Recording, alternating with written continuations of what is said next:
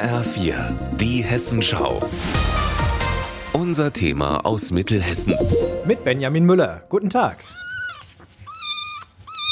Das hier ist die Wildtierstation Hünfelden. Ilka Pessin hat eine wenige Wochen alte Wildkatze in der Hand und füttert sie mit einem Fläschchen. Das ist ähm, europäische Wildkatze, die war in einen Kamin gestürzt und kam dadurch ziemlich verrußt an, weil die Leute sie dann laut schreiend da gefunden hatten. Natürlich ohne Mutter. Kriegt halt jetzt so alle drei, vier Stunden ihre Flasche. Vorher noch ein bisschen häufiger, weil sie relativ dünn war. Das ist sie ja jetzt nicht mehr.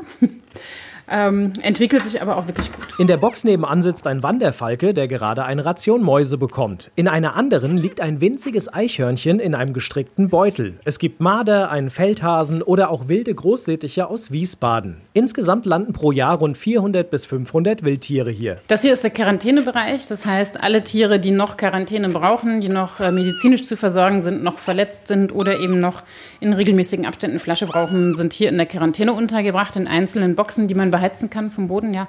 So eingerichtet wie in der Tierklinik eigentlich. Die Tiere kommen auf verschiedenen Wegen in die Wildtierstation. Entweder melden sich die Finder direkt bei Ilka Pessin oder die Tiere kommen über Polizei, Feuerwehr oder Tierkliniken. Immer mit dem Ziel, sie schnell wieder auszuwildern.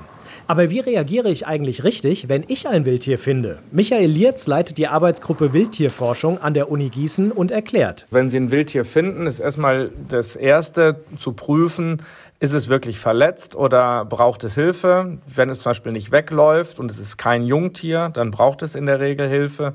Das heißt, wenn das Tier tatsächlich hilfebedürftig ist, darf man es aufnehmen in eine fachkundige Station oder zum Tierarzt nehmen. Aber es muss immer das Ziel sein, dass es später auch wieder in die Wildbahn entlassen werden kann. Wer sich unsicher ist, wie er reagieren soll, kann natürlich auch immer Polizei oder Feuerwehr anrufen. Die helfen in der Regel gerne weiter und kennen die staatlich anerkannten Wildtierstationen in der Umgebung.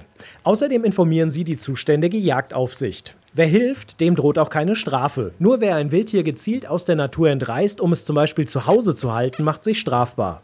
In anderen Bundesländern wie Niedersachsen wird der Wildtierschutz staatlich gefördert, sagt Lierz. Das fehle in Hessen. Und das sieht auch Ilka Pissin von der Wildtierstation Hünfelden so. Hessen gibt für seine Wildtiere ja nichts. Wir sind ausschließlich auf Spenden angewiesen und wir haben Kosten von 25.000 bis 30.000 Euro im Jahr.